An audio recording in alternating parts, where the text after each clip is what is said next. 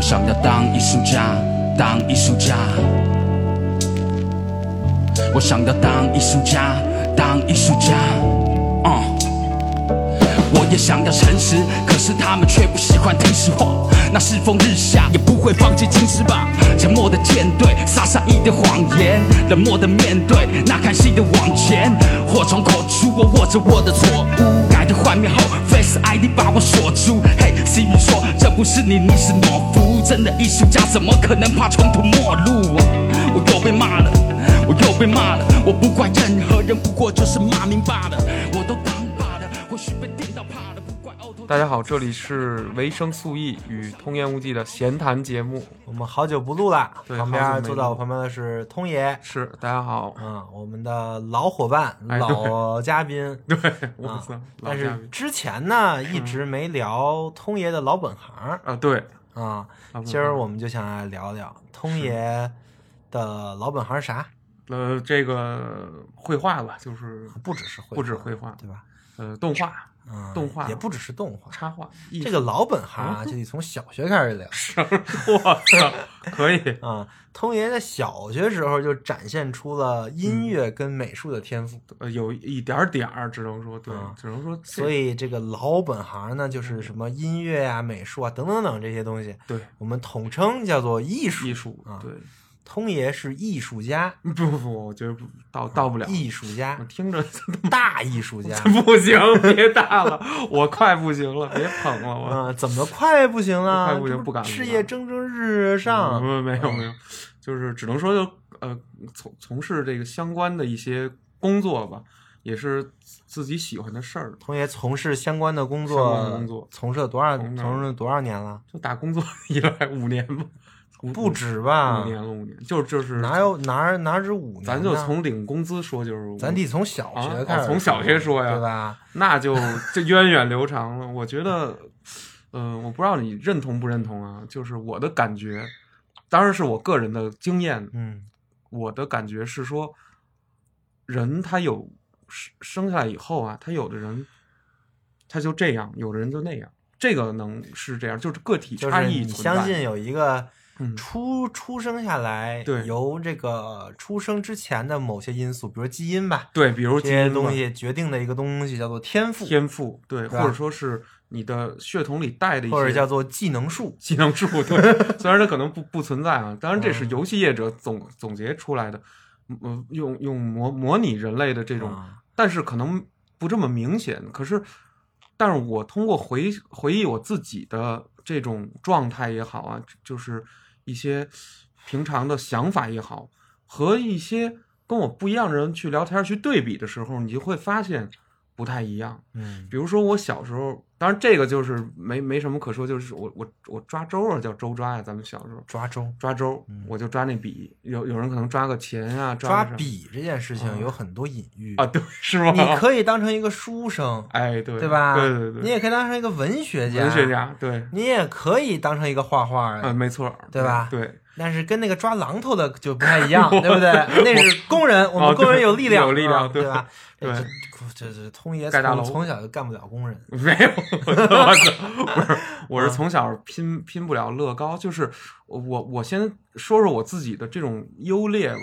就是说这个所谓，我觉得艺术不艺术，这都是很很以后我才知道的词儿，但是我觉得真正的一个说艺术家也好或者什么，我觉得它是两个事儿组成的，一个是你有没有一种天然的一种热爱。其次是在这个天然的热爱上面，你有没有一个专业的技法？但是这两个事儿，我觉得它是，反正太阴差阳错了。我我可以这么说，很多不从事艺术行业的人，没准他就是一个天生的艺术家，但是只不过他不在这个行业，倒霉呗，他 也不要？就不就是不敢说倒霉，不是阴阴差阳错学数学去了，呃呃对，或者嗯是然后心里想，哎呀，我本来可以成为一个艺艺术家的，没有，也不一定是这样。就是说，他可能因为其实这行业，我怎么说呢？你要说它存在，它也存在；说不存在，它也不存在。它就是有的人可能看上去更水到渠成一点的，成为了怎么怎么样。嗯，比如说他爸就是大艺术家，对，子承父业，哎，领领进去了，啊对，这行业就领进去了。但我觉得从原始点儿说，就人类为什么里面涌现出这么一一种人，他要干这个事儿？因为我不不了解，就是说其他哺乳动物是不是也有一帮这样的哺乳动物？艺术家艺术家就是鸭嘴鸭嘴兽，比如说它也是哺乳动物，比如海豚，它有没有一种海豚，它是专门唱歌海豚，它发出一种什么音波，就别的海豚都爱听，然后别的海豚还需要听，有没有这种事儿？或者说它吐一个水泡，大家都吐不出来，然后呢，别的海豚很羡慕它吐的这个水泡，有没有这种海豚？就是说，对吧？比如说一个大象嗯，它就是别的大象可能就是拿着鼻子吸个水吃个饭，它拿这个能滋出一种水花，你你不会喷这种泥，但大家大家都觉得哇，你这泥喷的真棒，就就是有没有这么一种需要，或者说被其他大象承认的一只大象，这可能有，可能有，可能也没有啊，对，可能也没有。这事儿咱们先悬一下，先先悬悬置一下。好的咱先说人啊，先说人，先说人啊，嗯就是就是就是，嗯呃，不管是其他动物是什么样，人肯定是有一部分人是在从事这个艺术行业，艺术行业，对吧？对是在创造美。啊，对对对没错。所以通爷怎么看艺术跟美的关系的？哇塞，这这这俩话题呃比较大，当然这个各种先贤们，然后各种理论家们，包括中国的美学家们也都辩论过关于美的事情。反正我我我个人说吧，呃，反正艺术跟美，我我我都很难你觉得有关系吗？肯定是有点关系，啊肯定是有关系。那你觉得越艺术就越美吗？就换句话说，它是个正正相关的关系吗？它呃现在不是，曾经一度是一度的标准是，但是当代艺术把这件事儿给推了，但是没准哪天又又又又复兴过来了，就是他老是来回互相叛逆之前的嗯先贤，他是这么一种关系。那为什么会互相叛逆之前的这种之前已经定义好的东西呢？就是因为时代总在变，然后呢，沉浸在当时的一个很嗨的一个状态的时候，不能满足后辈的这个人，他们这些呃就是所谓的总有年轻人嘛，就是他出来都被你定义完了，啊，对啊对，都按照你这个话都按照你这个来。来对哎，那我就没有什么存在价值了，存在价值，对我得创作出一些新的东西，新的东西，或者我在玩一种很新的东西，我要 一镜到底嘛，我对啊，对吧？对啊，总归就是就是说，他这个艺术这个事儿，它是活的，它跟美当然有关系，它其实是甚至一直都有关系，但是它可能关系不是百分百的，因为因为比如说有一个画家叫什么弗弗朗西斯培根，他是画家吗？那是画家呀，那不是知知识就是力量那一句话那个人吗？是不是不是吧？弗朗西斯你不知道培根是他说的你不知道？对啊，知识就是力力量，他也是他说的吗？美美国嗯启蒙启蒙时期最重要的嗯呃政政政治家吧，还是哲哲学家弗朗西斯培根。，还有个笑话呢，嗯啊，怎么怎么就是就是呃，嗯有一个人一直在听这句话，但他不嗯懂为什么知识就是力量，法国就是培根。然后他就去问那个老师，嗯说知识就是力量。嗯然后老师对他点了点头。对然后他说法国就是培根。法国老师很惊讶的看了他一下，又点了点头。哇！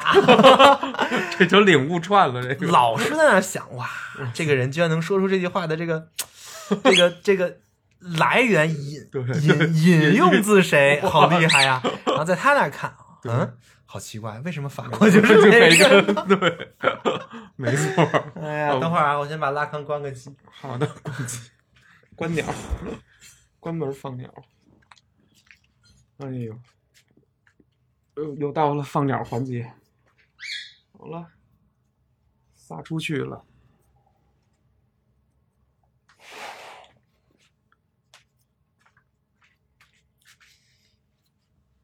OK 了，OK，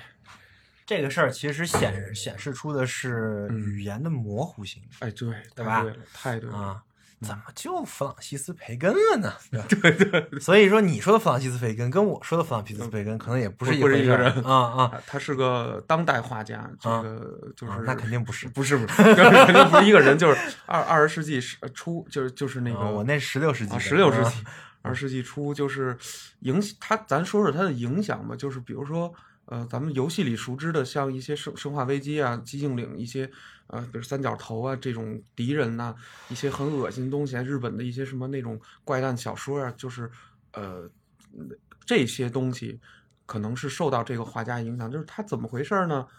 有一本书，感觉的逻辑可能就是描绘他的一些作品的东西，就是他不好好画了。他把之前的，他把文艺复兴的东西又都再再打破一遍，就是呃，也不弄，就是再把那新古典主义再推翻一下。嗯总归就是他画出来的东西，我说我比如我画一个威毅老师的肖像，如果是按照呃古典一点或者叫学院派的这种话语权的这种画法，那就是无论是你后来借助解剖学科学也好，你骨头什么样子呀，每块肌肉怎么连着的呀，画的很像，光打过来又是什么样的？哎，画的更像了，就是像，就是这张画儿看了，每个人类看了以后都认为这就是威毅老师的样子，一个接近于照片的一个样子，没问题。这个这时候是，但是到了后面来说，我能不能画出威毅老师的别的东西？比如说哇唰一团乱七八糟，你不知道这是看似不知道这是什么，但是画家他告诉你说，我不仅画画威毅老师是这样，我画可能呃张三李四都是这样。那这一团或者说这个东西，他他说这是我对你带来的给我的感受和你平常干的某一件事儿，或者说是我观察到你某一个气质上的一个东西，嗯所所反映出来的一种图像的一个感觉，所以我只是用颜料表达，我我也可以用雕塑，但是这个东西它是可能是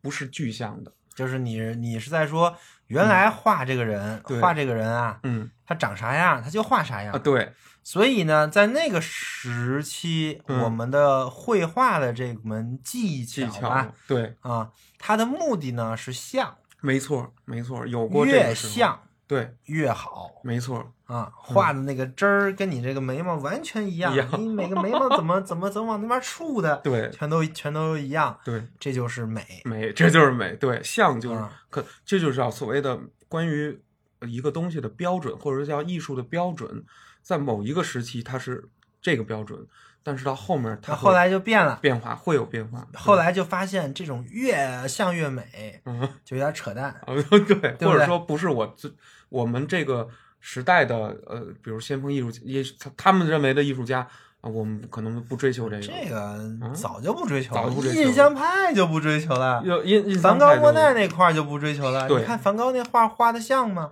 不也有点还行，就是还行，但是他但是他不追求那种梵高、莫莫奈画的嗯也就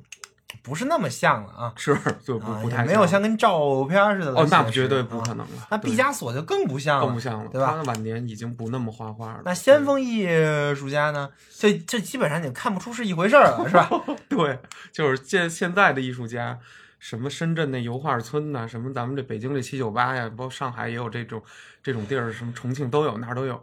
我发现，哎呦，现在这个就是，你也不能说人家说咱们说当代艺术家就都得沽名钓誉，但是我最近我看一个综艺，就是把一帮这个艺术家有名的、是快出名的、呃圈里有名的，呃，这种年轻艺术家给堆在一块儿了，叫什么“绘画少年的天空”。我最近看了看，当然他们在节目里不管怎么表现，那是有剧本，就是，但是就说当代艺术的这种虚的都不行不行的了。我我说实话啊，你觉得它虚虚在哪儿啊？我觉得虚就虚在没法直接没法直接理解到它的美是什么，就是我不知道咱们这个社会到底是怎么着，因为我个人感觉就是我我跟一个人的和另一个，比如我和我父母和我很亲近的朋友一样，每个人兴趣爱好。哎呀，欣赏东西怎么就完全不一样呢？一个音乐你听着好捧，就是很捧，很觉得就哇塞氛围什么什么，但可能他听完以后觉得，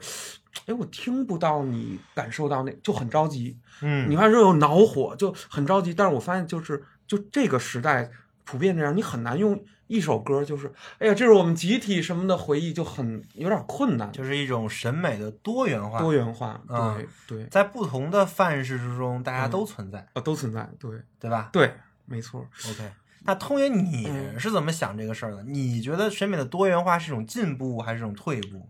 进步还是退步，我只能说这个就是历史的轮子一直往前碾碾压，就是不管是进步还是退退步你也没辙了。我也没辙了，我啊要我我我只能就是你作为一个人，就是看着他就这么发展下去，嗯，然后你你就看着那个节目说这艺术家，我他就那么着，你就那么着，呃，我心里可能会觉得，哎，这种东西我看看不上，或者说，哎，这怎么就这东西怎么这么粗糙？当然知道他做节目可能就一周时间画出来，这就很粗糙，哎，这就就上了。你就是这个里面，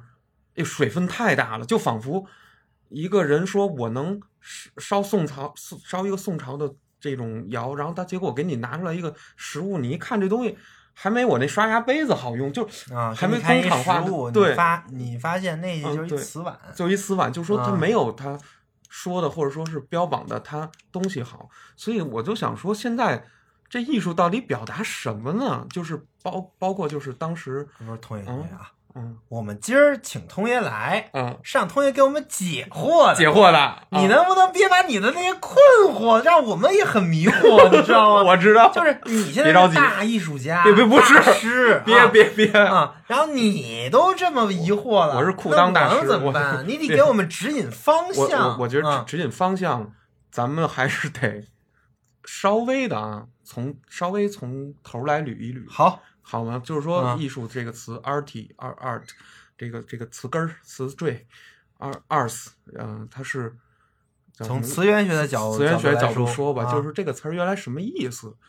技艺，呃，那个技术的技，艺能的艺，一项、一项工艺，一嗯项一项技艺。然后呢，逐渐这到 art 呢，它有什么文文物、文明、文明产物、文明物这么一种东西，它那它是什么呢？就是，呃，举个例子吧，长城在秦始皇的时候，我去耗费人矿去建立它，是为了抵御北方的外敌入侵，它有明确的功能。嗯但是到了两千五百年以后的今天，两千六百年以后今天，长城不是作为一个防御，你也防御不了任何人的入侵，它变成了什么呢？旅游景点儿，一个观赏的物，一个伟大的遗迹，就像你在塞尔达这个旷野之息里看到的那些一百年前的那个战争留下来的东西，嗯就哎，当时这东西没有人管这这个大城墙这个防御工事叫艺术，没有任何一个人说这是艺术，顶多这就是大工程，这是像大工程。但是为什么到了它没有用了以后，大家认为它是工程？金字塔也是一个道理，这些包括一些这种就是能盖一辈子的那种教堂也是一个道理，它没有实际的那么实际的和它当年一样的这种功能了。功能的丧失，为什么使这个东西变成了今天你承认的艺术，或者说它其中的某一些方法建营造方法变成了艺术？这就是很奇怪。艺术有人说就是所谓的无用，到了一定程度无用之学无用之学哎，这跟哲学很像啊。很像，啊是是，很多人也说哲学哲学无无用论之学，对对吧对对对嗯对，所以说呃呃很当然嗯，知道哲学有什么用，人可能有千百种方方式去反驳，包括呃这个艺术知道艺术有什么用的人也有千也有方式嗯去反驳这一点，嗯对。呃，当然，呃，大家也清楚，就是你你去跟一个什么，你吃进去一个饼啊，吃吃一块牛肉比，它可能确实看上去就是没那么实在没没那么实在，对，比较虚，就是可能你是不是呃吃饱了的人啊，或者说有一定阶级的人才有资格去谈论，或者说去、嗯去研发研究，这个也是很多人来说的，也在说一直在说这个艺术呢是嗯阶级性的，对你们这些艺术呢 都是资产阶级艺术，对吧？对对对，这这都不行，行啊，对都是体现了腐朽的资本主义资本主义审美，没错，啊。对。啊，通爷，你觉得这这事儿你是怎么看的？哎，我我觉得就是说，嗯，一一个地方，一个一个封相对封闭的一个环境下，啊，包括城市，其实它也相对封闭啊。虽然你是看着是四通八达，就是说，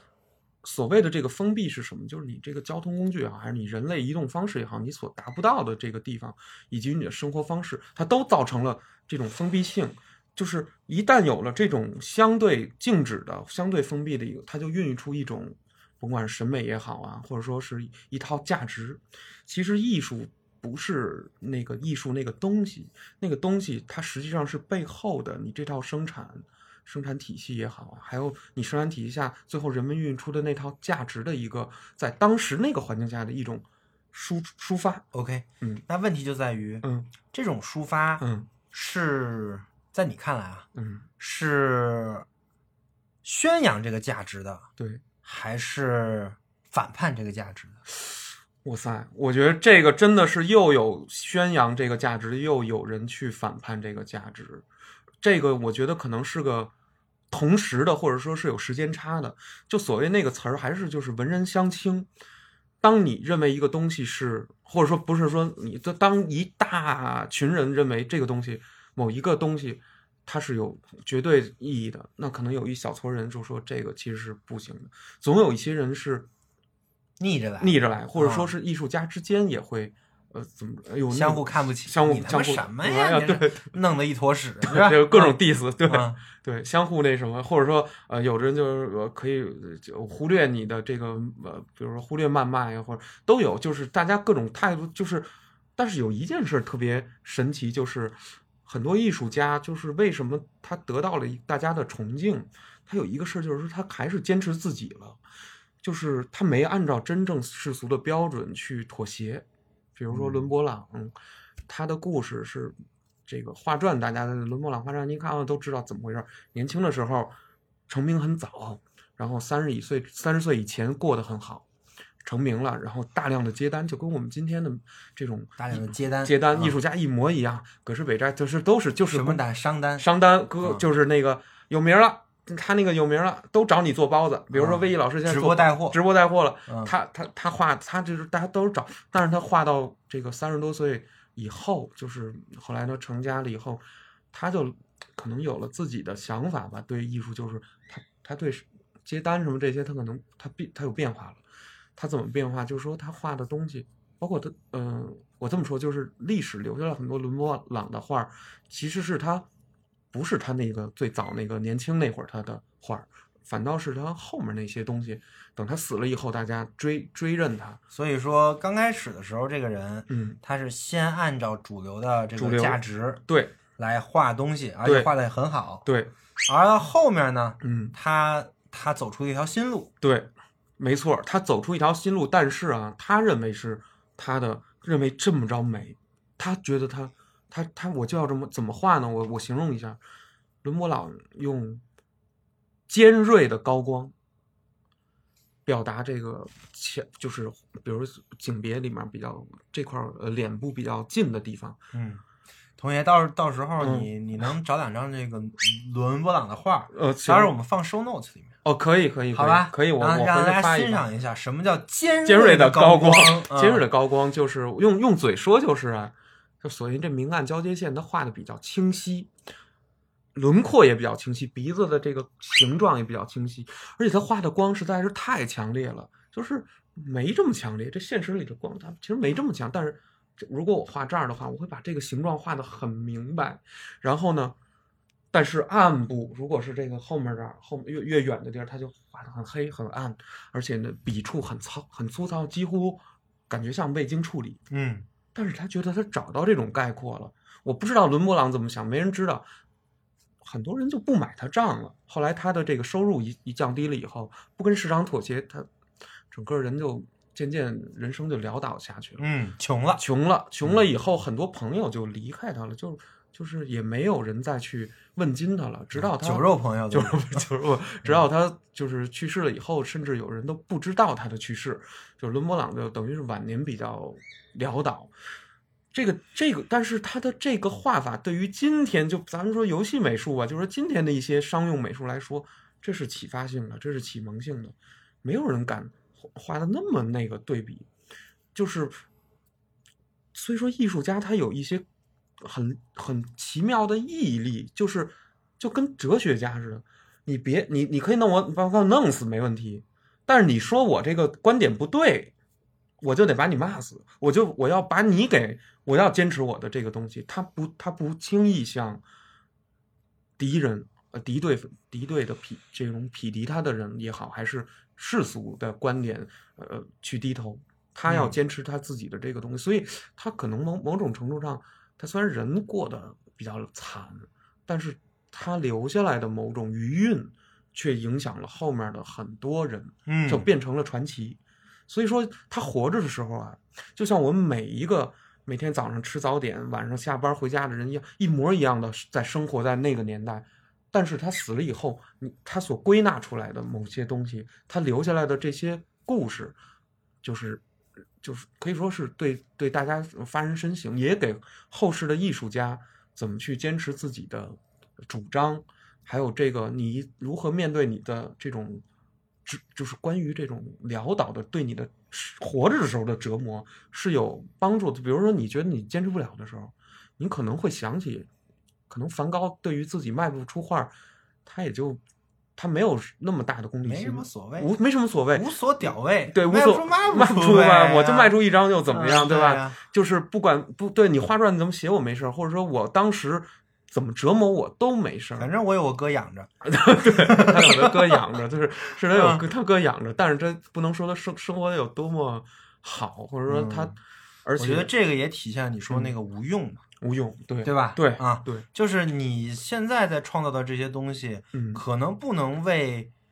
当代的人提供一种当时的价值，对对对对，特别对，这就跟你种个地不一样，没错，没对吧你种个地的话，大家都能吃上，哎，一哎年就管对用，对，那大家也很尊敬你。没错，对啊，神，但是但是你要是画个画儿，对，一般人如果看不懂，对那不见得大家尊尊，那就完了，对，对吧？那就真的完了，对，而且可能，当然了，呃，可能会说，就是你说像那种哗众取宠的人啊，比如说拿着一毛笔胡甩的这种大师，我也在问这个问题。他跟伦勃朗有如果说对，如果说伦勃朗的这个故事嗯，诠释了什么叫艺术的话，对那么你就没有办法把伦勃朗跟这帮人做一个区分。对，比如马保国的传武和那种 对马保国口中的传武和。那和李连杰的传武，又和那些真正会打搏击选手，然后他可能采用了一些传武的技击的，呃，他把技击画到他的、一个五连鞭，对，一个五 连鞭 啊！我今天打五连鞭中了三鞭，这种嗯这种传武，那它又是不是一种？比如说像，尤其像书法家，那他中国的特有艺术书法，这个他又有没有这个评判标准？他肯定肯定还是有，肯定还是有。OK，OK，就是那种书法家，呃，一一帮假徒弟围着，然后呢，那个就跟那个假太极似的，拿手一搭你腕子，这人跟触电了似的，这么哆嗦。就这种太极拳和李连杰打太极拳和真正实实战技击的太极拳，那他哪种是能就就仿仿佛艺术也面临这种讨论上面的困难，OK，你无法揭露它。行。嗯那我们刚才说了艺关于艺术的几个点啊，嗯一个就是它无用性，对不对？对对然后一个呢就是它超越了这个时代，对对吧？超越了这个，就是必须是这个时代，嗯。呃，这个主流价值嗯，之外，或者说对。引是引领下一个时代的，可以说是一个预言者，对，可以这么说，可不可以说？可以可以这么说，啊可以这么说。OK，然后我们刚才我们后来又说了，嗯，这个性质又导致了这个艺术这个东西判断不了。判断不了，对，因为没准哪一天那个耍耍着墩布写大字儿的那人，没准在后世一百年以后可能被人承认了。我不信，我也觉得不可能。我虽然这么说，但是我也觉得我我不太信。你不信吗我也不信我我觉得伦伦伦勃朗他可以，就梵高也可以，但是为什么那个不行呢？我我我这么说吧，你还是必须得你足够了解，甭管是梵高。我觉得这个嗯核心的点在于你说的那个东西，嗯，艺术的来源是记忆，对，是记，是你，首先得有记忆，太对了，对，你先到了一个 level 的记了，你才能谈艺，没错，对吧？没错。对你要是根本就没有进这个 level，对那就跟他妈一拿一大的墩布那儿写毛笔字儿，没错没有什么区别。对对对，就仿佛，比如说，真是那句话，就叫“文无第一，武无第二”，就是你说网球这也好判断，我分儿比你打的多，啊，老你老失误，我老不失误，我老我老我老网球跟艺术不一样不一样在于，它有一个公开的评判标准。太公开，对你你不是说你牛逼吗？，对，去跟费德勒打打一个，对，咱都拿他练，对，费德勒也得跟咱打呀，关键 全是没有得七不零，你要不参加一个 WPA 大师赛，你能进预选赛你就牛逼。进不去对吧啊厕所都不让我进，对对，因为它有一个非常公开的评判标准，有规则，它有分儿有分儿有分啊儿，，对你可以积那个分儿，对啊，对，但是艺术没有。艺术没有，对对对对，艺术有的是什么？艺术就是，我觉得能抓得住的，咱们先说能抓得住的啊。艺术有几个事儿能抓得住，材料，这是绝对可以抓得住的，嗯，这是绝对可以抓。为什么油画儿？咱们老说西方油画儿，给人一种感觉啊，就是说咱们没学过油画儿，或者说没学过艺术史的，给人一种感觉，就是说油画儿感觉好像西方画了一千多年了，嗯，不是的，真正用油去调色，调调调色很晚很晚，而且它叫荷兰画，它叫它都它出了这地儿，人家没发发明一种这个用油去调这石头颜料的方法，所以当时为什么广泛的画其实不是在布上完成，是在壁墙壁画上完成，它是别的颜料，那个具体是什么颜料大家自己查去。嗯，油画的起源大家也可以查到，很晚，我只能说比较晚，比你想象的晚。很晚，他才用油去调，才有当代这哦用油所以它有一种材料上的革新、革新材料上创创新、创新。啊我我可以说说这个东西到底有多大的影响。没油之前，你刚往上画了一个东西，没过两个小时它干了。我想让这肉色再渐变渐变，咳不下来了。我想往里混点别的颜色，点一点绿啊，给它融进去，融不进去了，它干了。啊，还有的呢，那油不不是这种油，不是这种松油，不是这种松脂油，别的油往里调，调完以后，这画儿搁了三个月没干，不好保存，就出各种各种问题，啊所以这就叫材料问题。这三个月万一有只猫 上面对碰一下，然后然后这这画就变成猫这画了，画猫画了，或者它就它就谁手或者一一捻它就掉了。但是真正的油油画它是什么呢？两三天，基本上能定就定住了。嗯，但是当天你你无论用油画刮刀去怎么刮一刮呀、弄一弄，但是现在都是化学什么随便改随便改，嗯你可以嗯随便改。啊，这个画布上面的东西，你一油画刀你使点劲儿往下一走，这这一页就这么厚没了，直接嗯。跟奶油似的就给刮走了，就就我我理解你说的材料啊，材料其实是一种控制力，控制力，对对吧？对对对，就是人嗯，作为一个这个这个这个双双手对。双双脚的一个动物，动物，对，它原来嗯，能控制的事情很少，是的，是的，是的，对吧？对，啊，他连那别你别说天然气了，连那火什么时候灭都不能控制不了。对啊，现在我们能控制的事很多，对而你说新材料就是增加了一个画家对，对于这个画的这个把控力，没错，没错，说的嗯太对了。对，这个是记忆的一个核心，一切记忆的核心都在这儿。嗯、再说的实一点儿，所谓的艺术，我个人觉得，这其实是感官的，没有感官，可能就没有人类的任何艺术。如果人没有，咱们所说无感吧，我我就包括所有感官嘛，我不知道到底有几感啊，咱们就胡说是无感，可能还有其他更重要的感官没有被发掘和命名。感官才是这个艺术，感官和什么合上呢？感官、情感，然后是材料抒发，就是它是一个接收这个世界，理解这个世界，再从这个理解上再往上再走一小步，再把它输出出来的这么一个过程。这个过程就是大概上艺术的一个目前能看到的一个基本没有跑偏的一个这个不叫定义吧，一种特征，一种特质。几乎所有的艺术都有这么一种东西，嗯，取材进来，想提升它。同学你输出它你，你知道你说的这个东西跟什么特别像吗？嗯，不知道吗？跟语言特别像，哦，为什么呢？取材取材看到了很多事情，对，然后把它嗯，符号化，对，在脑子符号化，然后再表达出来，对，对这，不就是语言吗？是语言，是语言。哎，那艺术，艺术行为就是语言。某种程度上，哎，你说得特别对。也许这个所谓的绘画也好，还是什么也好，它就是一种抽象。语言其实就是抽象，就是抽象就是抽象。它表达不了实质，但是它能接近去表达实质。嗯，是站在你的角角度上去表达这个实质。表达这个这个其实在我看来也是艺术的一个很重要的点，就是你作为一个艺术家，你有嗯你的视角，而对你的视角决定了你的表达，没错，对吧啊？对对对，而对而而比如说像你说的这个，就嗯就就就这些艺术家，他们的视角是独特的。哦，比如说，为什么？这么打高光？嗯因为他看到了这么打高高光会会会有一个什么样的效果？，对对这个我们没看到，对，没想到，没看到，没嗯看到的时候，我们就不觉得它好。没错，不对，但是一旦这个视角被我们所理解了，对哎，一下这东西我就知道啊，原来这玩意儿它好在这儿这儿。没错没错，就仿佛我无法听懂京剧的唱腔到底美在哪儿，怎么那么过瘾一样，也就仿佛你给两就给给给清代人，你突然放了一首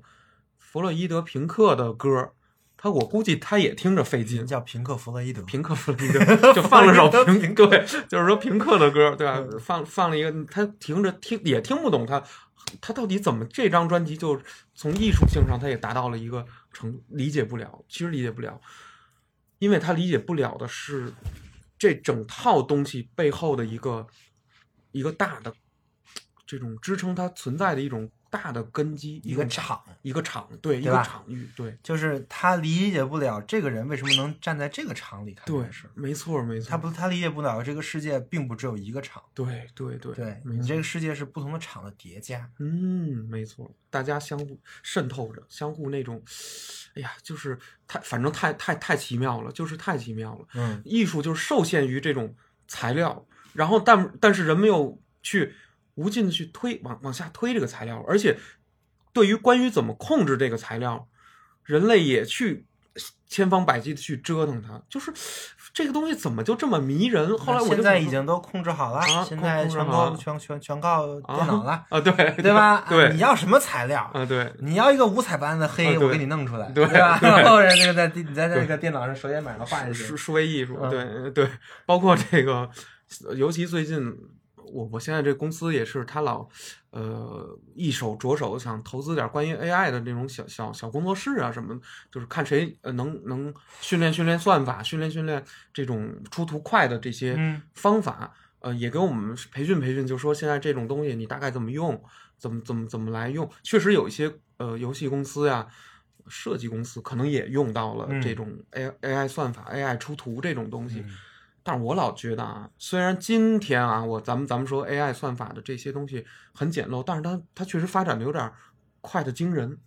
真的是有点快的惊人。前两天手的问题没解决，它现在就解决了；前两天脸的问问题没解决，脸马上就解决了。你刚想说这 AI 画的东西不怎么样的时候，它就解决了。所以说，你要说作为一个实际画画人，心里一点儿恐慌都没有没有，那也嗯不可能。但是我总觉得那个有一个事儿你要解决了，我就服。就是如果 A A I 是按照感情去去出图的，我就服。但是我我怎么证明你是感情出的图？就就只有这么一个地儿是可能现在是人类唯一能觉得就是我能高于你的一个，要不然如如但是很很担心就是这个人类这个你艺术这个东西很难判断，很难判断你你怎么判断这个图画的没有感情呢？就说嘛，我就不知道嘛，所以我能判断它没有感情的原因，可能就是我只能判断出，因为你是基基于这样的训练方法，然后让它生成的图，你你是有呃这个你是怎么写的这些代码，然后还有后面呃你是怎么训练它，你为了什么图，这个是有有依据的，就是我不知道谁说的，说人做梦。几乎都是你看到的东西，然后呢，你再怎么去组合一下生成的图像，这顶多是你梦的界，就是到的极限了。拉康说的，拉康说的，无意识是他者的无意识话语啊，拉康，嗯对，所以说到了 AI 这块儿，你你喂给它的训练的图，好，咱们今天就练二次元，咱们就为了代替所有二次元画师，咱们就练这二次元，把所有之前画过二次元的图，那画的最好的、画的最有指向性的那种图都拿过来，然后呢，布料也拿过来练，都练。人怎么练，我就拿这个几乎怎么往里往里喂你一个大的一个祭坛，把所有艺术家的东西能等这艺术家死了都不害怕，他只要画留下来就行。最后练出来一个东西，他画了一个东西。其实这块就面临两个微妙的问题，就是它虽然它生成这个图啊，你你你写的描述，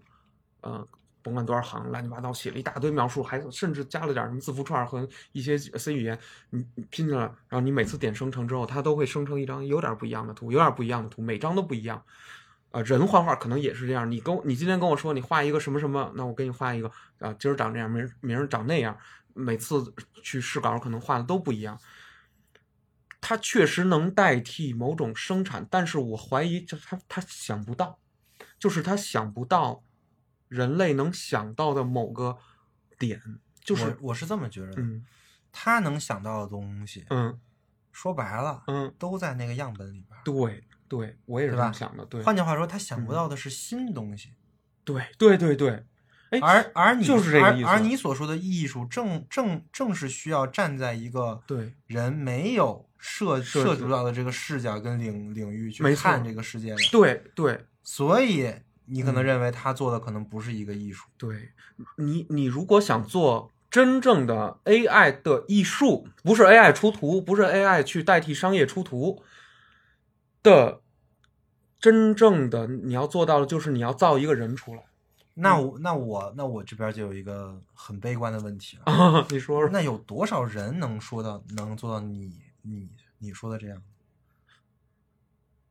没有多少人，也不多，就是人类也不多，对对吧？对对对，那也就是说，嗯那从这个角度来讲，那 AI 就可以替代绝大部分的人类的画师，因为他们也没有什么什么新东西。对对，你每天给我这过瘾的就行。然后甚至以后有一个阶段是 AI AI 的成熟化和画师的合作，或者 B 的一部分就是那天听听有一个叫高文琪的聊这个这个中央食堂的问题啊，就说现在中央食堂我也喜欢像高文琪高温期就是那个牙没牙有没有那那个台湾老老爷是吧？真厉害，我啊，操！天天要说那个盘子要得热热的，我米饭不热对啊，这米有油光，这是嗯对的，对对对，这是对的，对对嗯他说了一个事儿，就是说中央食堂代替了大部分的连锁店的菜的出品，那么厨师怎么办？他说，那厨师只能就是你往上走，去研究自己的创意菜，去做那种呃不能。呃呃，一时不能量产的一些就是极具创意的东西，所以可能这个人类如果还你你的存在还有意义的话，或者所谓绘画的人还有意义的话，那实际上你要出一些更加疯狂，所谓疯狂的东西，更加离谱的东西，更加可能就所谓不被一时不被接受的某些东西，更加不被能解读的东西，这些东西的积累，我不知道它怎么出来了，它很可能会回归一种混沌的。因为我不确定艺术到底是要是要理性还是不要。因为艺艺，如果你想把一个东西画的对精像，它需要理。这个理就是什么意思？街霸六跟街霸五的一个大的区别之一，就是呃，从建模上，它它是怎么做这个肌肉的？它把肌肉做成了可动的，就是呃，真实世界里面，我的肱二头肌收缩了以后，我的小臂才会提起。他把这些东西做出来了，嗯，他把几乎每一块大的肌肉都按照这样的动画模拟出来，但这在街霸五以前四都是没有的，因为我觉得，因为做这东西太奢侈了，也没有必要。但是 卡普空这一次做出来了，我刚才想说的是什么来着？你刚才想说的是这个嗯 AI 嗯，和这个嗯和这个人关于理的这个问题，对理的这个问题，就是罗格斯的问题。哎，啊对对，哎啊对，罗罗格斯，对这个理理的问题。那么可能做七八六的时候，我们需要解剖学知识，知道这段肌肉要这么缩进来，然后它，然后而且当时街霸里面做的非常夸张，这肌肉都爆出筋来了，这这种感觉，它要它是表达力量，这是理的部分，很很需要。但是到了感的部分，如果我把感的部分把它拉到一个很极端的方法，我去表达这个里面的东西，很可能就不是这样的，很可能就无法去进行普及或者商卖。所以我觉得，艺术之所以能被普遍接受，或者说它是，就是你说你说街霸是大众小众，我说不明白啊。但是就是你还是还是里面掺杂了很多，我甚至觉得可能这里面涵盖的理是大多数。我这么说吧，就是纯再纯一点的艺术，再无用一点的艺术，可能就是里那个无谓的东西。那刚才我们说到了 AI 了，嗯啊，对其实在我看来，AI 对于这个罗格斯这个对理这个理地方，嗯他掌握的比人好，他我觉得或者说它是一个人类的集合，对对对对对，就是所有人，对我们把我们的 logos 对放在一起，没错就是 AI 哦，真的集成大脑，相当于一种对对对啊。对，但是，那么接下来的问题就在于，嗯，我们所说的艺术是艺跟术嘛，对对，可以这么说。那那个艺呢，就是理，对，嗯术呢，就是你的那个方法方法方法对啊。对然后现在的问题就是，那嗯你相信未来的这个嗯画画家，对，或者说这种画手，嗯，他们必须要借助 AI 才能画吗？不需要，艺术从来，我认为有或者说，一个借助 AI 的画手会不嗯会比一个一般的要强？因为他可以把完全的那个 logos 的地方交给 AI。哦，哎呀，我觉得就只能说是两条路线百花齐放了。有没有会会产生这么一种需求啊？就是有一个人有一天，有很多人，咱们看多了 AI 的东西了以后，有一天觉得它太好了，太正确了。我突然想看点错误的东西，我突然想看点粗糙的东西，我突然想看一点儿你只要保证这个东西是你画的，只就是你这只右手画的，左手画的，我就想看。嗯你你千万别给我掺 AI 啊！那个东西我知道它有多好，嗯，我就但我就想看这个，你你必须保证这一点。然后然就然后就会就会生产出一个嗯，啊模仿不是 AI 画画风 AI AI，对 对对，我就我就害怕是这样这样，对，就是说哦，这叫我人手风，对来一个人风，对人人风绘画，然后那叫那叫对嗯。AI 风绘画，嗯。或者怎么样？对，就是说他学习能力是或者说太强了，他被某一个大的企业或者几个大的企业给推到那儿了，Google 完了没有，给垄断到那儿了。他学习能力，他不仅他不是学习绘画了。我认为真正 AI 他学习的不是绘画，是学习人类所有近千年来、万年来的知识的集合，政治，然后地球、地理、物理什么都给它喂进去以后，它所生出来的那个图，就是你在理解了地理、物理，人类告诉你这地球这么，看看你能画出什么样的新的结果，让你画一个东西，你会变成什么样，对吧？总归就是啊这个 AI 做不到，这个 AI 做不到对，算力太大了。这个不是算力的问问题这个是嗯他画的现在所有东西都是出嗯现过的，对，他只不过是在出现过的地方在做模相相相相似的模仿。模仿对对吧啊和生成。对这个从画的领域上来说，他没有一个明确的规则的时候，他做不到创新。哦，创新，明白这一点了。嗯其实我用猎人蚁王篇这个小麦下棋的例子来说吧，当那个蚁王用小麦十年前创造出来的一个招儿，想把小麦困死的时候，这个盲女小麦突然，哎，羽化出来了一个，它突然进化出来了一个全新的这个奇奇招，叭往那儿一落，蚁王傻眼了，说这个怎么？哎呦，这这我这我还是赢不了。其实人类对抗 AI 就像富坚义博画的这一小段儿一样，就是蚁王这这已经太强，你给他一本书，围棋书，咵我就学了，象棋书咵就学了，什么我都会。但是这个小麦其实他他就有点儿，呃，富坚义博有点儿他隐喻象征这种人脑，就是你别看都在这种宇宙里了啊，我我我因为我积累这东西太多，我灵光一闪，嗯，走你，我突然就突变了，说白了就是突突然拐就出现奇迹了，就是出现奇迹了，有没有这？那人类你只能逼着人类要这样嗯，出现奇迹，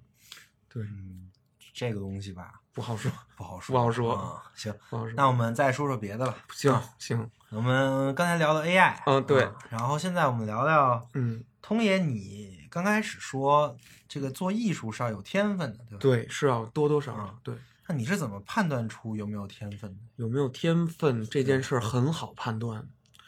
如果一个孩子你让他画画，他说我不想画画，这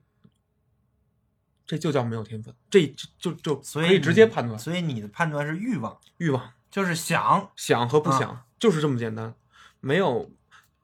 我说的可是关于画画，不是不是画画，关于创作这件事儿有没有天分，就是想和不想。但是关于技术上的天分太复杂了，我不知道怎么评。就是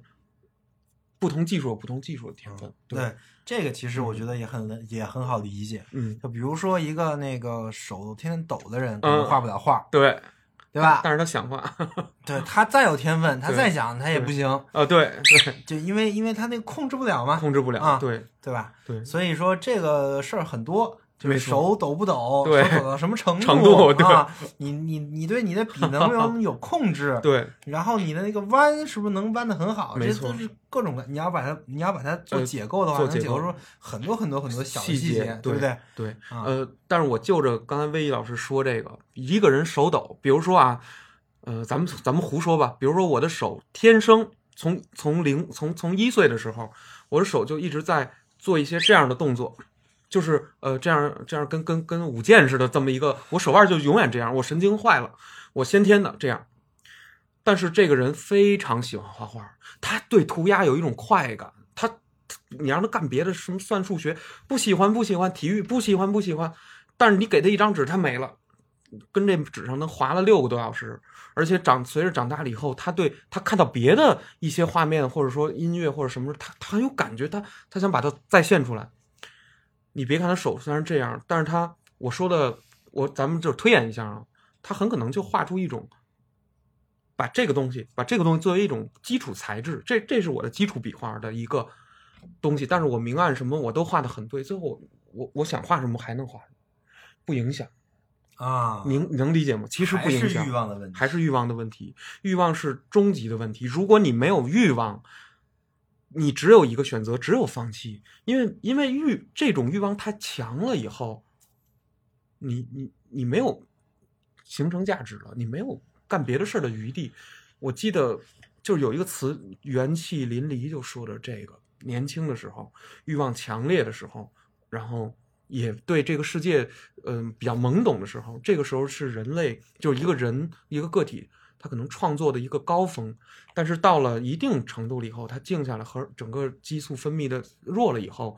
呃，比如三十岁以后啊，到五十岁这段时间，比如就就尤其苻坚一博这段时间，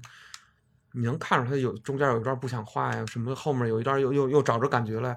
他有很多想法就变了，他他想告诉观众东西也变了，就是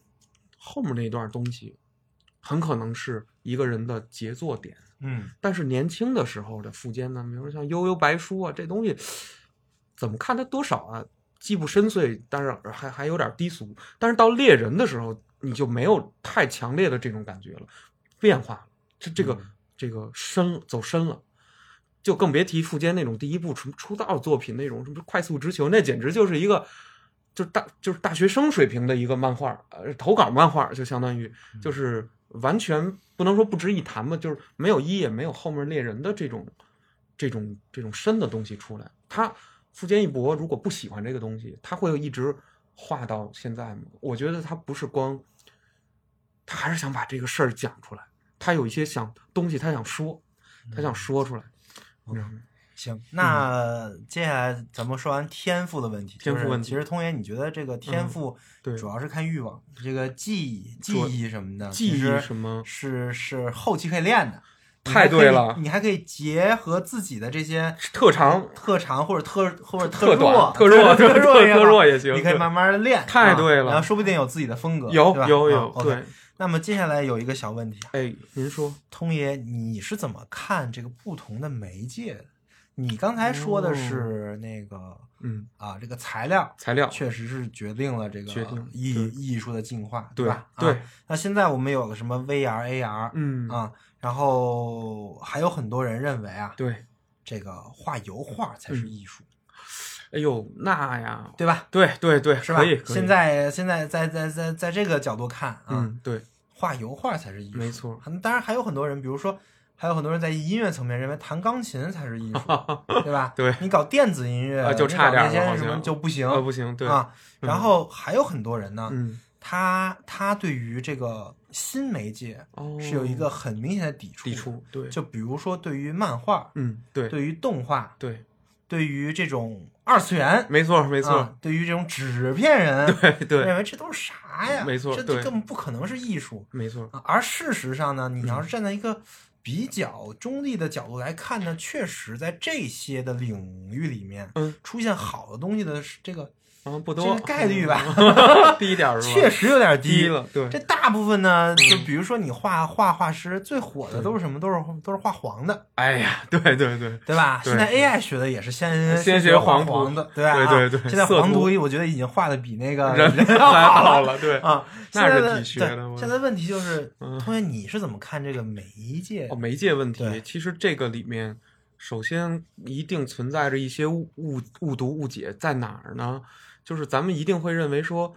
穿越过时间留下来那个东西，它是精华的。你会认为当年的，比如十六世纪以前也好啊，什么所有的东西都是那么好，其实是所有东西都不如它好，都没留下来，都被时间淘汰了。就像今天的十这么说，十万个网文里面就两个写的好的，两个以后成为世界那个经典名著。但是那十万多个网文没有用，它就是一个体积而已。目前我也没看到这两个啊啊，对，我不能胡说啊，咱们我举的是一个例子，嗯我说的就是这个例子。比如说，假说以前相声有八百多段，假说有相声有八百多成型的段子，但是这其中有七百九十多段不是太糟粕了，就是太糟粕了，就是现在人听不懂，所以它没了。然后，但是可是留下留下五十多段，现在人不仅听得懂，而且里面的技法有大量的，就是它是可以横亘这个时时间长长河的，横亘这个长河，就是你只要是说中文的人，是这个炎黄子孙吧，就是你都能理瞬间就能理解这个这个笑料这个结构，结构是不死的，但问题是很多具体的东西，清朝的一些事儿就没了。喝花酒的事儿啊，有一些不适合妇女儿童听的事儿就没了。低俗的东西一定有，油画里面也有低俗的油画，没不留下来就是了。而且当时这个西方人画裸体也不是没有受到争议。你今天认为这个裸体是美的呀？裸体之间，比如说人的，你管它叫肩膀、呃手臂、胸胸部、腹部、腰部、胯部、大腿、小腿，然后它有一些模糊的连接处。呃，当年的人觉得这些东西很美，有些叫不上名字的地儿，哎，它和它之间的，哎呦，就觉得它跟一块大面包、大奶油似的，就这样绵延过来。有人就觉得这个美，但也有当时就有人觉得这东西就就是裸裸体就不好，就是其实那些声音它不过没了。解读油画的人都是今天的人，反过来去看，我也觉得这个事儿很奇怪。你说文艺嗯复兴留下的画都是裸体画，对呀、但是以当时的这个社会环境，怎么会有那么多人画裸体呢？呀，对呀、很奇怪呀，就很啊奇怪呀、但是后来我思考过这个问题，为什么呢？是因为经过时间的长河，那些不裸体的都没留下。留下很多色图吗？难道 也不光啊，也不光不，也不是不能这么说。对吧？文，嗯咱们简简单说说文艺复兴它是怎么，咱不说裸不裸体，画儿它那个画儿它的玩的狠的地儿，就是高的地儿，比之前高的地儿，它其实有几个事儿，就是构图，构图是后来有研究了，一开始你都不敢相信，就是说原来有一些画家是没有构图的，或者说是不不把构图这个概念用在他的绘画里的，于是导致那个画儿其实在构图上是完全就失格了，完全就跑了。你不管这不重要，但是到文艺复兴它有构图，还然后把科学方法几何学把其他学科平行方法直接拿过来用。解剖学是生物学旗下的，拿过来用来画肌肉，这是达芬奇他们干的事儿。谁谁谁用建筑学、材料学、用几何学、用几何学的东西用来画透视。之前十六世纪以前其实没有透视，没没没有这这这么准的透视。那透视后来给那个当时的人给吓着了，有就是就感觉看的跟真的跟真的似的，就特远地儿墙上掏一洞进去。嗯后来仔细一看，这墙是平的，给当时人吓一跳。当时透视啊，当时人大老远刚从那教堂刚刚一进来，往里一往里走一看，觉得那块是一纵深的，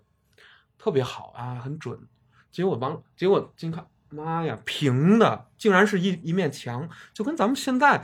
不是有有人拿那 U 就是 YouTube 上不是有有那种艺术家嘛，在地上画一水池子，然后那狗都不敢跳，啊，狗都不敢跳，狗还在那儿 探头直，嗯。然后在在那个相机一个特殊的角度，你一看好像这玩意儿，十六世纪文艺复兴的时候就玩明白了就玩就玩明白玩明白了，玩明白了，现在还让人还让很多抖音的都观众很惊叹，惊叹，对。嗯。对，因因为没没有没有见过嘛，它是个奇奇事儿，就是当时确实文艺复兴结合了很多数学的方法引进进来去画这些东西，相信物理学也好，还是什么，哎，是不是能打通？是不是这个东西放怎么能求真？因为那会儿的像就是达芬奇他们有很多这种文艺复兴什么三杰，当然那是一大堆人，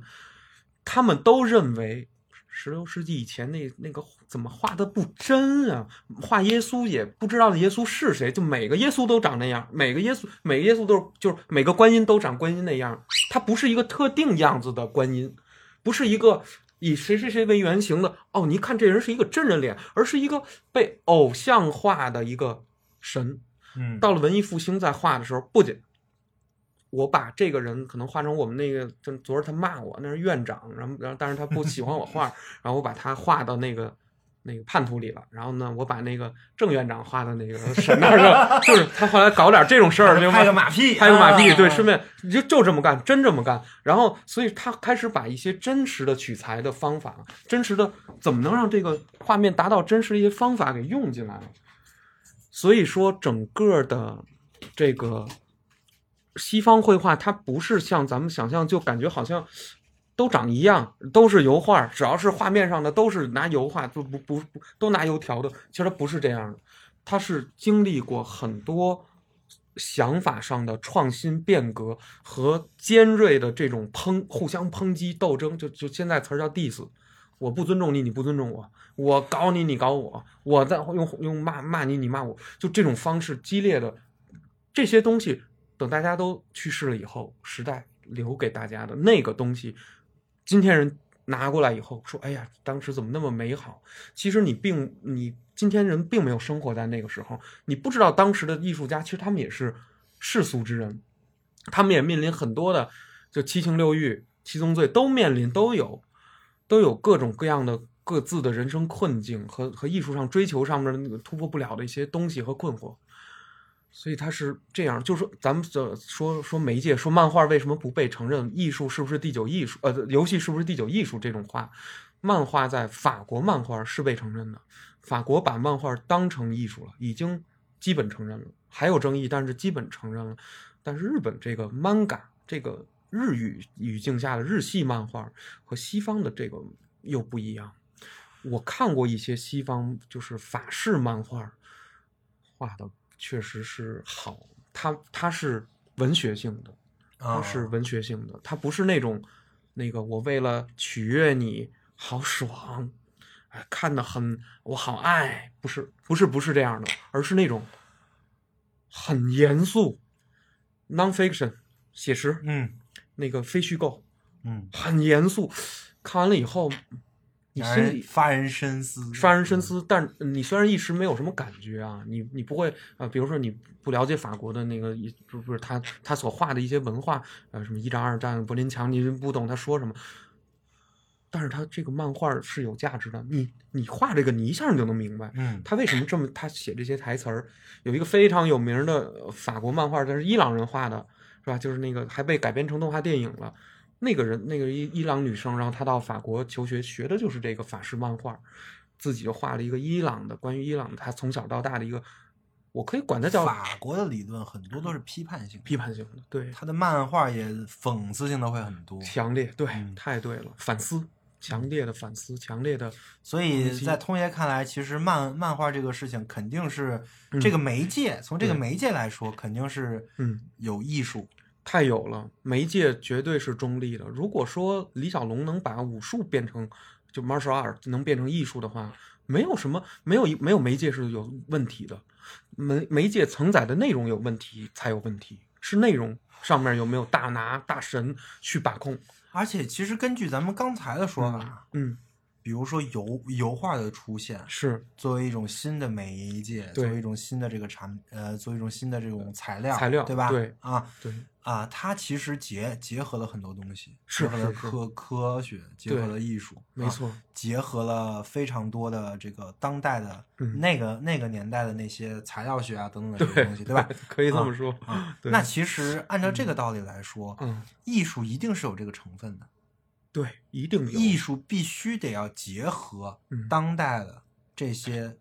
成果。对，太对了，艺术必须要结，就是时代，艺术其实就是时代的。所谓的超时代也是那个时代，就跟八零年代我拍了一科幻片儿，你你你再过二十年，你一看这这太简陋了。比如你今天觉得一个什么什么，但是你后来看哦太简陋了，各种想法上也好，还是这个腐化道也好，都是简陋的，就是这个道理。但是你不得不可否认的是，艺术之所以它能留下来的艺术，是当时那个时代的顶点，就是嗯尖儿上的尖儿上的尖儿上的尖儿，是是绝对无法在那个时空中被超越的顶点，人类的留下来的那种最直观的顶点。它是嗯直观顶点，它不是像数学这种，就是说我填一个坐标，它就在这儿了，而是一种你一下就感受到了，它是音乐的，它是感受的，它是你通过觉来察觉到的，来接收到的嗯。最直观的顶点。所以说，其实这种媒媒嗯介在我们看来，比如说漫像漫漫画啊、动漫啊，嗯，或者说像那个电电子音乐呀、是，这种媒介，嗯，其实是未来的艺术。对，其实是未来的艺术。啊，对对，就是这么理解，就是这个意思。比如说，呃，假说电子文明有一天不知道不知道什么原因陨落了，真的陨落了，埋到地底下了。结果呢？但是人类没灭亡啊，人类比如嗯，咵又长出一一一只人类来。后来这人类他又考古，他他也往往底下挖挖挖挖，结果挖出一个二零二三年创作的一个电子乐，结果他一拨这电钮，也不知道怎么那电池还有，就剩最后半格电了，叭叭叭放了半半分钟，听了人都震惊了，我靠，这是什么呀？没听过呀，嗯不知道这是什么，他也不知道这是二零二三年的音乐，但是他他他一定会震惊，因为他能听懂，他为什么多多少少能听懂？因为他是人类。他虽然文化断代了，整个精神层面都断代了，他电子文明已经退了。这个文明退，他可能是在下一个文明里，文明 B，然后他他听到文明 A 的声音了，他会有感觉，但是他的感觉跟文生活在文明 A 的人里的感觉，听到了这段电子乐不一样。嗯同样的和弦组，今天人听啊好爽啊，弄嗨了。对了，但是他听是，哎，这这我没听过，是嗯我操，很很奇妙，或很很很很很远古，或很神圣。这个远古也包含这个东西是从地里地地下挖出来以后，呃，风化了、做旧了、失真了，然后导致的一种特殊的一种，就跟今天人以为青铜器是绿的，其实它是金黄金黄的，它镀了一层黄铜，青铜器是金黄金黄的摆在那儿，用的人是不可能用一绿的，从土里刨出来绿的，那都被氧化的而且中毒了，中毒了，氧化铜，氧化铜氧化对铜，那哪能拿那喝？它都是镀上去的黄金黄色，所以所有青铜器如果想复原它，应该满屋子都是这样的，非常黄澄澄的，黄澄澄的嗯。古代的画儿也是很鲜艳的，不是像咱们现在看到的这种感觉。那么这种时光赋予它的一种朦胧，这种东西，你后人看了以后，你你不误解它等什么呢？你一定一定程度上的，你就会曲解它，就会，哎呀，就是有一种不一样的感受，就是这样。对，所以其实媒媒介这个东西其实还是很重要的，而且其实越新的这种艺术创作的媒媒介越越可能出现对，新型的艺术。没错没错。对。那那最后通爷聊聊现在的艺艺术圈儿吧，作为艺术啊家，没没没，啊不敢不，我我可不是，我可不干嗯艺艺术圈啊，因为咱咱不是。据我所知，嗯现。在嗯。处于一个艺术已死的时代可以这么说啊，然后艺艺术家嗯们不被人尊尊重，虽然说嗯，从来也没怎么被人尊重过，对对对吧？你说那个梵高，他嗯他他对那个年代没错也没人尊重他，对，对，都是事后发事后都是事后嗯总结，嗯。一张照片吧，咱们说一个简单的道理，一个你比如说你你你昨天拍了一张照片儿，你不会觉得它很有价值，但是你到了七十岁的时候，你看到你二零二三年三月十，比如十十几号你拍了一照片，你会觉得热泪盈眶。这个就是艺术的道理，它一定是什么东西悄然改变了以后，把一个东西定格在了当时的那个时候，它才产生了一个价值。艺术的价值实际上是时间的价值，是时间赋予人类社会社群、人类大家共同的这个精神进进步了以后。才能得到的那个价值，所以它不是钱买的。艺你在拍卖行里买到的艺术品，嗯啊，进入拍卖行了，这个你买到的不是艺术，你买到的是艺术品，是一个货，是一个物体，嗯是一个纯物质非常。海德格尔，海德格尔啊是吧区分了艺术、艺术品哦，和艺术家。哇塞，嗯是吧？嗯对，所以说，呃，咱们说去嘉德拍卖也好，去哪儿，你去看看那大陶瓶子，现在谁画的不错的，多出名，多出名，哎，或者说谁先有名了，后面那画又卖多少钱了，这都没什么没什么意义。其实其实是一个商品，其实是一个商品，对？对，它是毫毫无价值的。但是时过境迁，到了一定程度了，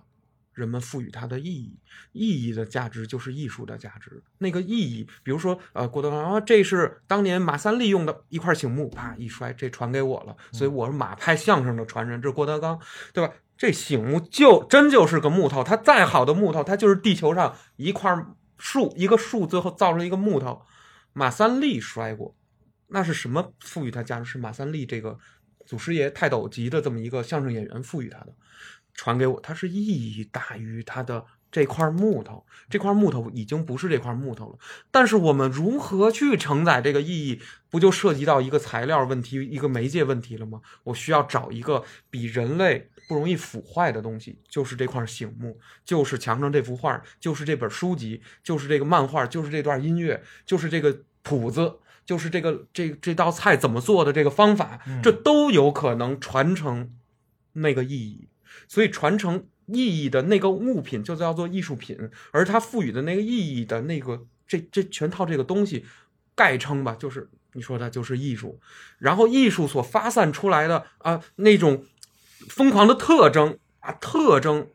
往往被大众误读成这个，无论是哎呀你故意区别于别人啊，故意很清高啊，故意很疯狂啊，那那就是已经和艺术已经跑偏很远了。嗯所以艺术是很实在的东西，我可以这么说，就是艺术是人类绝对需要的东西。艺术已死，其实不是不是真正的艺术已死，而是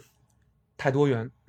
社会太多元，兴趣看似太多元，但是这只是因为你活在当下，你会觉得好像每个人的怎么这个结局阶阶阶级就拉开了，审美也拉开了，好像每个人不一样了，然后相互之间还瞧不起对方的价值啊，或审美上这种。但是如果再过很多年以后，回观二零二零年的这个时代的中国也好，这个世界也好，是有共性的，是一定有共性的。而且这个时候，如果后人一定会选出一个最能代表这个时代的艺术品，去告诉大家当时人们的精神活动、精神状态，你知道吗？就是这样，而不是以今天觉得。当然了，你在今天成名或者大家很捧的一些现象，也会被呃有一笔，这叫艺术史上，就是说有一笔，比如说曾经火了一个社团德云社，中兴了一下相声啊，有一笔，他会说一下，但是可能还有一些今天人根本没意识到，而且甚至今天人正在集体骂的一个什么事儿，正在其实他很可能是未来的新星，但我绝对不是那甩墩布那个写大字儿这种，嗯。而是一个很认真的人，嗯很笨的人，嗯特别笨，不可能不会赚钱，可能他他他他钻在自己的那个牛角尖儿里了，他认为这个是对的，你们你们不信呢？就是那个卞和献宝玉的那种精神。嗯楚王三代楚王都要就是两，其中两代要砍他的腿，说你这个这块玉是假的，你别来了，你再来，你那膝盖我也也给你挖了，俩膝盖挖了，第三次是推着轮椅来了，后来。呃，这个叫叫来楚楚王第三代楚王叫来鉴定团说你你把这玉切开，好好打磨一下，看到底是不是你说的这个。嗯，后来和氏璧，结果还真是。这是个隐喻，这是个个隐喻故事这个这个隐喻故事，对，没想到啊，没想到这个和中国传统文化里还有这么厉害的隐喻有太有这种这种童话神话级别的这种战国点，就是简直，哎，我听完之后特别特别兴奋，就是这种东西就是会会给人特别哦，原来一个人可以让两条腿都废了，然后就为了说这我就是那天看见有一个凤凰落在这块石头上了，凤凰只有在看到玉石的情况下，它才会落，它就这么高贵，所以这块石头，它逻辑判断是这块石头就是玉，所以我要进献给咱们最高贵的这个大王。他他就信奉这个，就有这么轴的人，但这么轴的人搁在今天，无论是你这个人的家长还是这个人的朋友，都会嘲笑他，嗯都会骂你轴都会骂嗯你轴，都会说你犟，都会嘲笑你。然后呢，其实这样的人挺需要精神分析。就是，而且这样人往往嗯，你说他处在这种状态下，他真的不是抑郁就是躁郁就是疯狂，对因为会被会被周围人，你你会被社会排排排除，你会几因为你乎相信的一个事情嗯是整个社会里没有这么一个东西。没有这么一个东西，不相信，然后甚至比这块玉还要虚无的一个某种精神上的一个东西，然后你觉得它应该是这样是对的，你可能已经看到了一个什么东西变大了以后，它固化了之后产生的那个。堕落和腐败的东西，你看到了，但是呢，因为它太大了，很多人都指着它吃，没有人愿意捅破那个皇帝的新装的那个谎言，直到他自己轰然倒塌。有一天，轰然倒塌了以后，大家反过来说，当年其实有一个人也骂过他，他坚持骂他，然后。呃，只不过当然这我们也当年也没多善待这个人，就是把他也给弄弄得死得很惨，就是就是这这么个意思。所以说，艺术或者说人类，他你看他有这种悲剧性。艺术家呀，如果你是一个纯粹的艺术家，他有这种悲剧性，悲剧的医生，是悲剧的。所以要在走走这条路的时候，各位朋友们要想好。要想好，嗯你要是很功利的话，就不要不要那个什么了。但是很多时候恰饭艺术家也有，就是嗯、潮流艺术家真是分两种，一种是这这一辈子得到承认，画的都是主流东西，学院派，这也叫艺术家；一一种是我跟你对着干艺术协会的会长啊，会长，对对对对，啊，当点什么院长啊，什么这相声协会的那个那个那个长啊，对对对，结果什么坤呐什么的，昆曲吧，昆曲不是往下掉吗？对这反正这嗯曲艺就往下掉，开始啊，没人听了。对，就像这种事情，呃，哎，你还真别说，你一提起这个人来，他其实他有自己的理论。他们这票相声艺术家认为，相声就应该进博物馆，相声已经成为艺术了，他已经死了，他应该进博物馆被就留几段录音就行了，不用再说相声了。有脱口秀有什么？郭德纲不信这个邪，就是说我怎么就不能凭着这一手吃饭呢？怎么就不能壮大？他他结合了什么呢？其实如果我把商业文明、互联网文明，还有粉丝运营文明，就是杰尼斯这套，就就是这个娱乐圈儿这个饭圈儿文化，都看成是当年的几何学，然后这个生物学的解剖、几何学的这个透视来说，其实郭德纲的相声里面就运用了其实旁类的方法，壮大了他的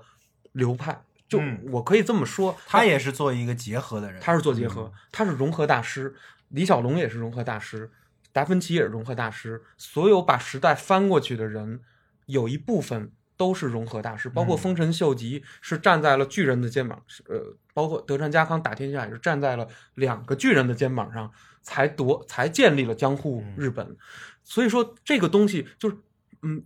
既不轻易丢掉之前的东西呢，自己还要有创新，所以肯定第一是有传承，有传承。第二个呢是要轴，啊，对对对对吧你得嗯信自己，这种自信是一种疯狂的，我可以说是偏执偏执级的自信才能才能完成的伟业。对，我我们我们这这期节目不是 想教导大家成为一个偏执狂、别别别，不对吧用？不用。但是我们认为还是会有一些需要坚持的东西。是有是有这样限制中，对呃对，不一定咱们观众坚持，但是有人坚持，我觉得有有这样的人，不是我，肯定不是我对，就像就就像拉康说的嘛，嗯就是在在拉康看来，精神分析的伦理学就是嗯，把欲望坚持到底。哇，哦，拉康还有这种对理论，把欲嗯望坚持到底。当然，当然这个逻辑呢 会很难受。哦哦，对对吧对啊对，对对，所以说你会产生症症症状，没错。对，所以他说要利用你的症状。没错嗯，还还真是。嗯，妥协有妥协的快乐，但是其实坚持有坚持的快乐。对对，我觉得是这样。行，行，那我们这期就差不多了。今天讲的艺术是吧？嗯，对，泛泛的聊一聊。，嗯，好。那最后，通爷，嗯，那您说，通爷聊聊，嗯，呃，艺术家的生活吧。艺术家的生活，啊我现在吃饭怎么吃啊？吃饭就是对，在大公司吃呗，就 还是得公司嘛，就是得公司还是得公司吃啊吃饭。甚至我我后来我想说，如果我有一个东西是我坚持的，我要自成自法。哎，我不知道，我忘了哲学里面谁有这么一个，就是说人有自己的律令，人不是信奉法律，是有自己的一套。康德，康德康德，康德说的，对，我觉得人，我我觉得我就是在某个范围下，就是要这样。我其实是有自己一套判断的，然后这个东，我我我觉得可能每个人多少都有，他是自己给自己对这个世界认知定下的一套行事规则。哪怕我在这套规则里面我自己吃瘪了，或碰壁了，我我我或者调试它也好，或者怎么或者坚持它都行，但是要有这个，我觉得我我这个东西只要不丢，我还能守住我是艺术家、艺术人的这个符号、这个身份的那个最后的底线。别看我在那个虽然还是得吃饭，虽然得吃饭，得妥协，嗯得画别人的东西，得画别人的想法，但是我依然还是有自己的东西。那个东西是非商用的，是不赚钱的，是赔钱的，是烧钱的。我就想做这个嗯行不行？这个我也想，我也想把它，就是说继续弄下去。对对，嗯我就想写想做对嗯那个东西太就是留下了一个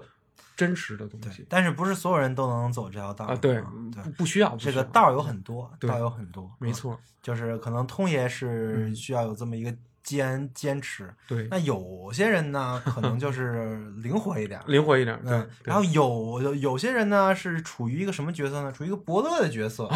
对吧？是啊是看到有人在干这些事儿，我可以给他钱，投他钱，没错啊，这这个叫做资本家，对对对对对啊，对吧？对啊对吧？这个不一样的，没错就没就是就呃，这个这个社会有非常多的路可以哎可以选太对了但是我们不能否认的是，嗯，艺术一定是一条要走的路。对，不不，绝对对不是的。对，嗯呃，艺术是人类族群里面极少数人要走的路，而且你既不需要告诉他你要走，你也拦不住他走。啊，我的意思是说嗯，艺艺术是这个整体人类一定会有 有的的一条路。对对，对所以不管是 AI 有多发达，对吧？对，不管是怎么着，对先把自己的技练好，没错，然后看看能不能走到艺没错逻辑，对吧？对啊 OK OK 行，那我们今儿就到这儿好，啊嗯，今儿聊的非常的深刻呀呃，可以可以啊，对吧？还可以啊，还可以，一反我们节目的这个啊调性。掺一点哲学可以，对对，行对啊，那我们今儿我想要当艺术家当艺术家。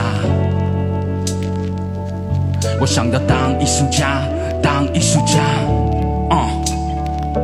我也想要诚实，可是他们却不喜欢听实话。那维生素 E 是一款完全免费的知识分享播客计划。目前，维生素 E 已有了自己的社群，跟主播课外的各类实践项目。社群跟项目的通知均在 Telegram 频道。如果您对播客内容感兴趣，希望获得维生素 E 的书单以及阅读相关拓展资料，或者希望参与维生素 E 的实践项目，与其他听众一起讨论，欢迎点击 show notes 里的群组连接关注频道。或者添加维生素 E 小助手微信，发送对应暗号获取相关信息。此外，如果认为本期播客内容对您有所帮助，欢迎转发到各大互联网平台。感谢您的支持，让我们一起重构互联网生活形式，期待您的加入。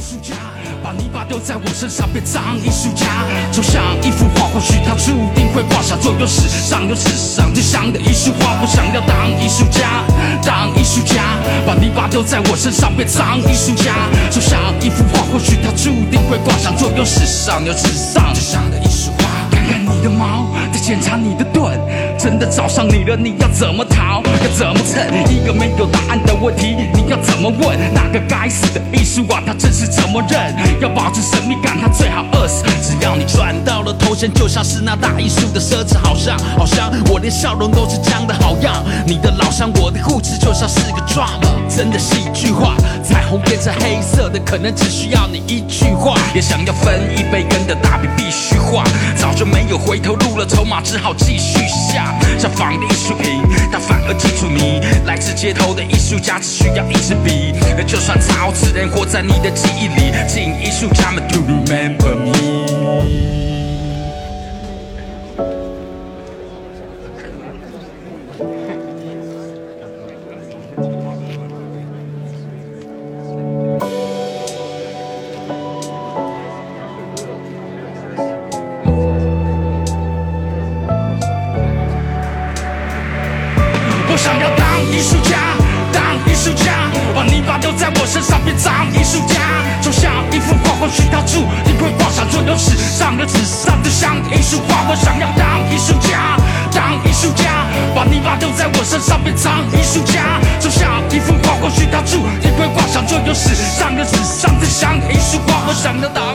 家，当艺术家。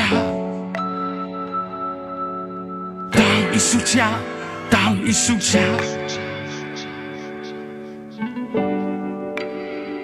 这一杯，我想要敬你们，也敬我自己，敬后台所有兄弟姐妹，敬所有 rapper，敬艺术家。